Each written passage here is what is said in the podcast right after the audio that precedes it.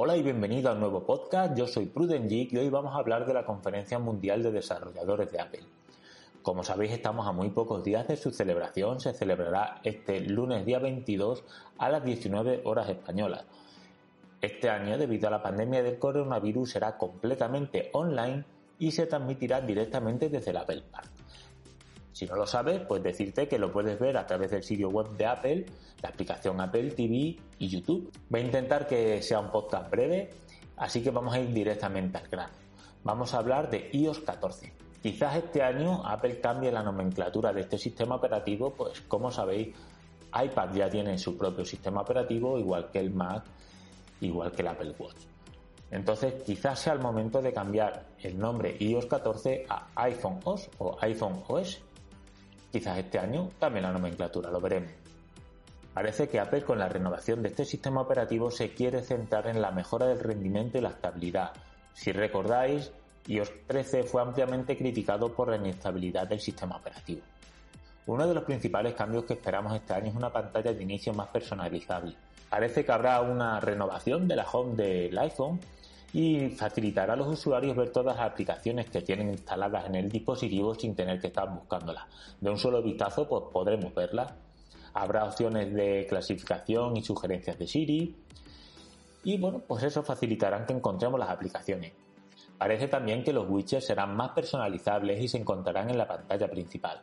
Habrá mejoras en la realidad aumentada que vendrán de la mano de la nueva aplicación de realidad aumentada denominada Gobi, Pasamos a iPad OS 14. El año pasado, como sabéis, Apple separó lo que es el sistema operativo del iPhone y del iPad y presentó el iPad OS 13.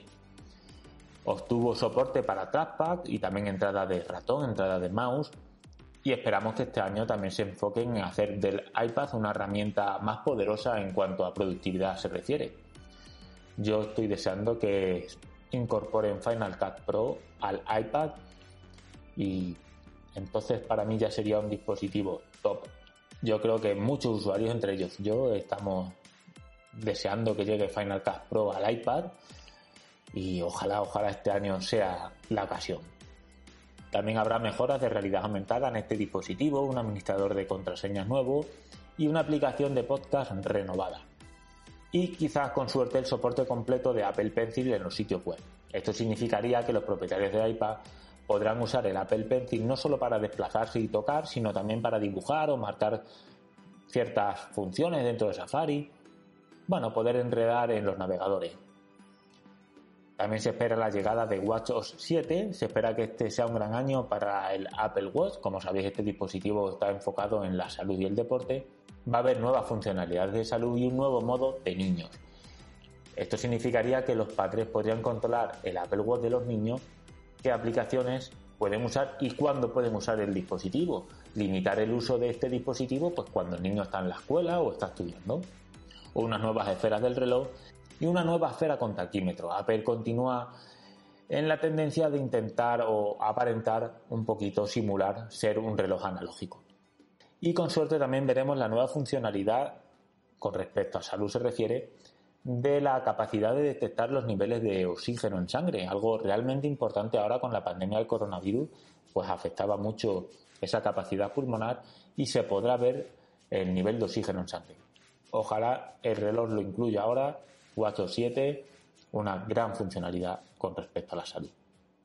Y por último, también sobre el Apple Watch, la capacidad de monitorizar el sueño. Como sabéis, ahora únicamente podemos hacerlo a través de aplicaciones de terceros como es AutoSleep, una gran aplicación. Y se rumorea que con la llegada de WatchOS 7, pues tengamos la funcionalidad denominada Sleep que controlará nuestro sueño usando diferentes sensores y métricas. También nos recordará que carguemos el dispositivo antes de irnos a dormir. Ha llegado la hora de hablar de macOS 10.16, quizás también cambien el nombre en esta ocasión, ya lo veremos. Continuará en la tendencia de macOS Catalina y se rumorea una nueva aplicación de mensajes. Y con respecto a tvOS 14, bueno, este es el único sistema operativo que aún controla dos dispositivos, el Apple TV y el HomePod. Pues también se espera un nuevo modo niños y la función Screen Time tiempo de pantalla para rastrear nuestro uso dentro del servicio de streaming. Y con el modo niño, pues igual que en el Apple Watch, poder controlar el uso que hacen nuestros hijos de este dispositivo. Como sabéis, estas actualizaciones normalmente están disponibles el mismo día, al finalizar el día son betas públicas y para desarrolladores y al finalizar el día normalmente están. Este año, bueno, al ser un evento completamente online, no se puede garantizar, pero probablemente sigan la misma tendencia que años anteriores. Y con respecto al lanzamiento de dispositivos, se espera un iMac rediseñado, una versión quizás de 23 pulgadas y unos marcos, unos biseles, pues mucho más delgados. También la llegada de un disco duro sólido, abandonando así Fusion Drive, y también incluirán el chip de seguridad T2 de Apple, que por primera vez estaría en un iMac, y la llegada de los nuevos procesadores propios de la marca ARM. Y por otro lado, quizás es el momento, según John Prosser, de presentar el cargador inalámbrico AirPower, el dispositivo, el talón de Aquiles de Apple. Lleva años diciendo que va a sacarlo y jamás lo saca. Ojalá yo, yo quiero que llegue, yo quiero usarlo, tenerlo en mi mesita de noche, cargar el iPhone, cargar el Apple Watch, los auriculares, todo a la vez. Y bueno, los, lo que hemos visto, los diseños que hemos visto, los renders, son realmente bonitos. Esperemos que llegue. También un HomePod con la mitad de tamaño que tiene el HomePod actual. Suponemos que si tiene la mitad de tamaño también tendrá un precio más reducido, no la mitad, sabemos cómo es Apple, pero sí más reducido para poder competir así con altavoces como el de Amazon, que es realmente el rival a batir. No en calidad de sonido, pero sí en número de ventas. También quizás un nuevo Apple TV con más potencia y un nuevo control remoto.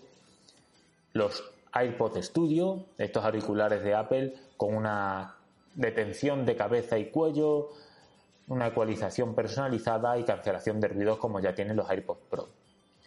Y por último la llegada de los rastreadores, los AirTag, que sería una, como una especie de pegatina que podemos pegar en cualquier elemento físico, una cartera, una mochila, unas llaves, y si se perdieran los podríamos encontrar con la aplicación Find Me.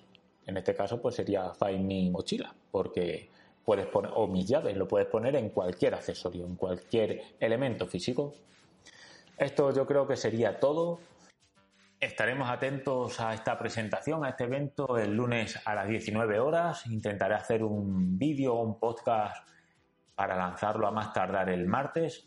Y eso es todo. Os recuerdo que tenemos sorteo activo en YouTube. Ya somos 50 suscriptores más o menos.